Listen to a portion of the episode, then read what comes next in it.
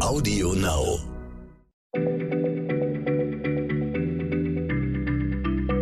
Schneller Schlau, der kurze Wissenspodcast von PM.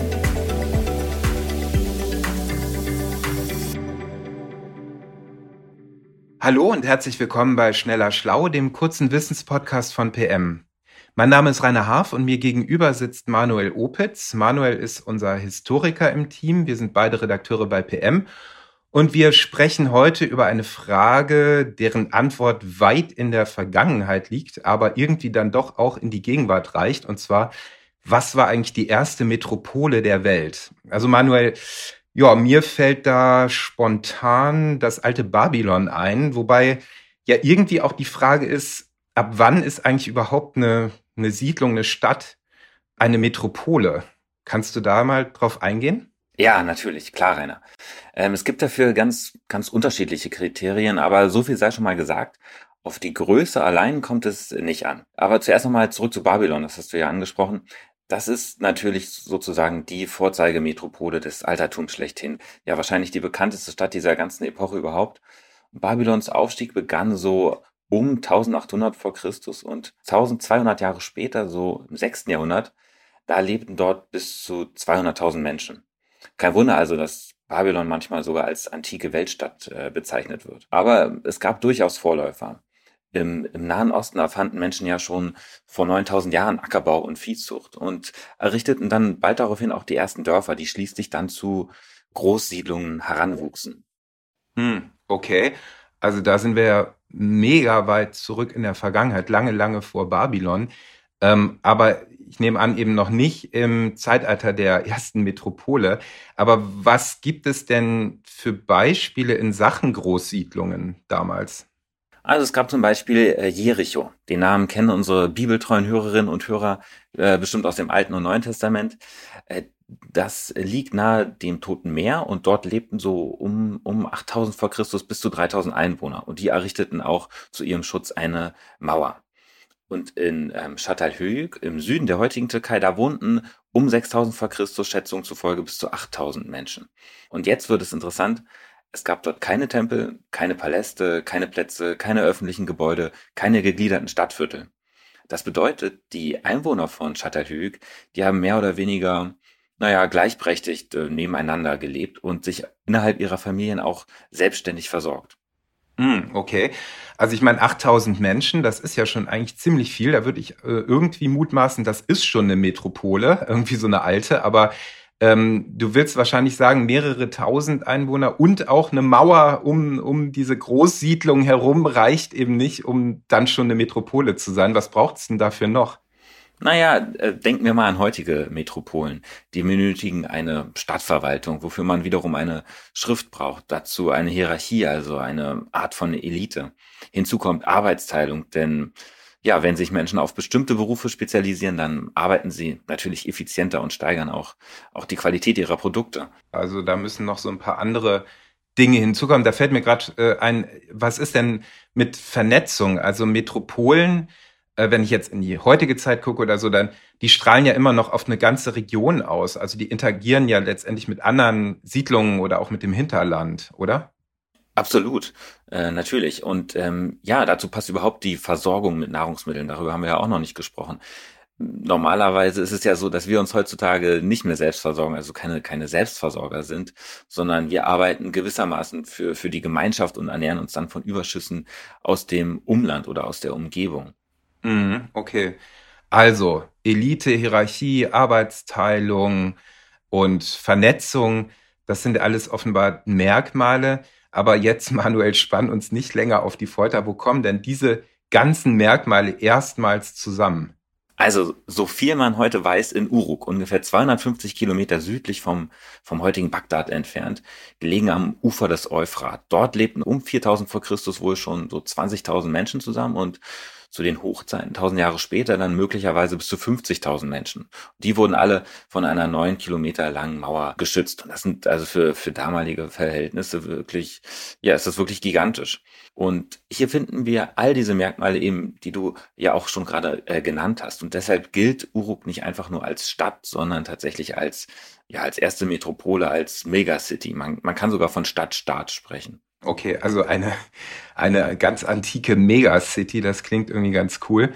Ähm, aber wa warum denn eigentlich gerade Uruk? Ich meine, gut, schon klar, also das, das liegt im, ja, im Zweistromland zwischen Euphrat und Tigris, da war es total fruchtbar, so der Boden, aber warum wuchs jetzt genau dort in Uruk eine Gemeinschaft zu einer Metropole heran? Äh, ja, Zweistromland ist schon mal ein gutes Stichwort. Es handelt sich da um, um Schwemmland und das bedeutet, dass Überschwemmungen Jahr für Jahr nährstoffreichen Schlick auf die, auf die Felder spülen.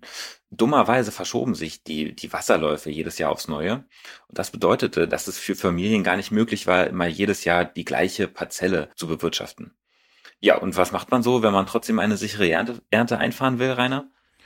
Ähm, ja, gute Frage. Also man muss sich ja wahrscheinlich irgendwie mit anderen, also anderen, äh, weiß ich nicht, Familienverbänden oder so absprechen, ne? Richtig, richtig, sehr richtig. Man musste sich also in, in Gruppen zusammentun und die Arbeit irgendwie gemeinschaftlich organisieren. Das sind also ziemlich gute Voraussetzungen für die Entstehung einer, einer Siedlung. Dazu kam noch etwas anderes. Durch einen Klimawandel um 3500 vor Christus wurde es trockener und kühler. Die Flüsse führten weniger Wasser, die Ernte fiel magerer aus. Und ja, den Menschen blieb einfach nichts anderes übrig, als an jeden Orten zusammenzurücken, die sich am besten bewässern ließen. Davon profitierte Uruk, weil dort mehrere Dörfer äh, beiderseits des äh, Flusses zusammenwuchsen.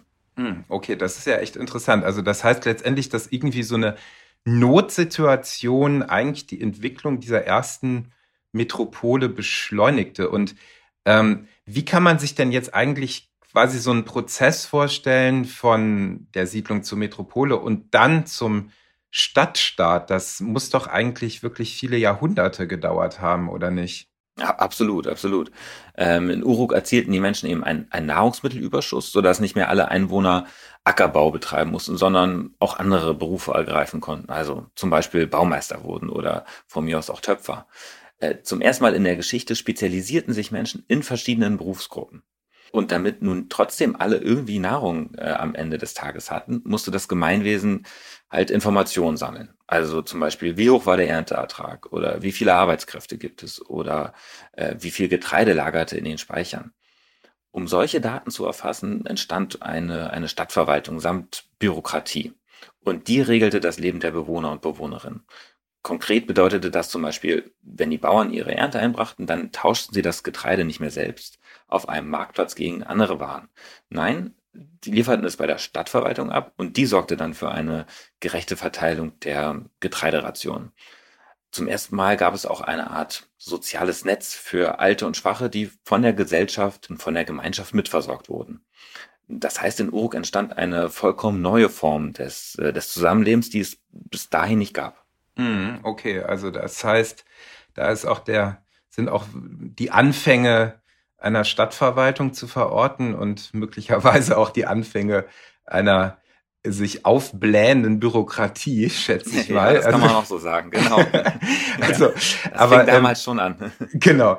Und ähm, aber wie kannst du noch mal ein bisschen beschreiben? Also wie funktioniert es so diese diese Stadtverwaltung denn eigentlich genau? Also was was waren das denn für Leute, die dann dafür sorgten, dass alles andere so lief, wie es laufen sollte?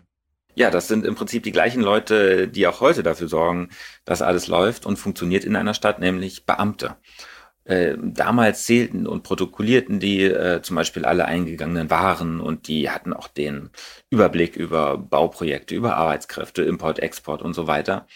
Und ja, nicht umsonst entstand in Mesopotamien um 3300 vor Christus auch die älteste Schrift der Welt. Letztlich wuchs dieser bürokratische Apparat immer weiter, genau, das hast du ja schon gesagt, der blähte sich auf und dann gab es irgendwann mehrere Dutzend Funktionsträger.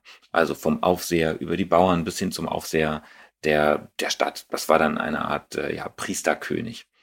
Und letztlich ähm, ermöglichte es diese straffe Organisation auch ähm, ja, eine, eine Massenproduktion aufzubauen. Das heißt, in den Töpfereien stellten Arbeiter zum Beispiel standardisierte Keramiken her. Und die konnten dann im großen Stil ähm, exportiert werden. Ähm, bis nach Anatolien und in den heutigen ähm, ja, Iran reichte Uruks Handelsnetz. Und, und ja, dass diese Stadt äh, so florierte, das bekam natürlich auch die Nachbarorte äh, mit. Also Kisch, Ur, Umma. Ähm, rund 20 weitere Städte kopierten das Erfolgsmodell von, von Uruk und die stiegen dann im dritten Jahrtausend vor Christus ebenfalls zu Stadtstaaten auf. Okay, also dieses, dieses Modell, dieses, diese Urmetropole steckte also andere Siedlungen an, es ihr gleich zu tun. Das heißt also, irgendwie könnte man vielleicht auch sagen, dass das Modell des Stadtstaates dann eigentlich die Zukunft wurde. Ne?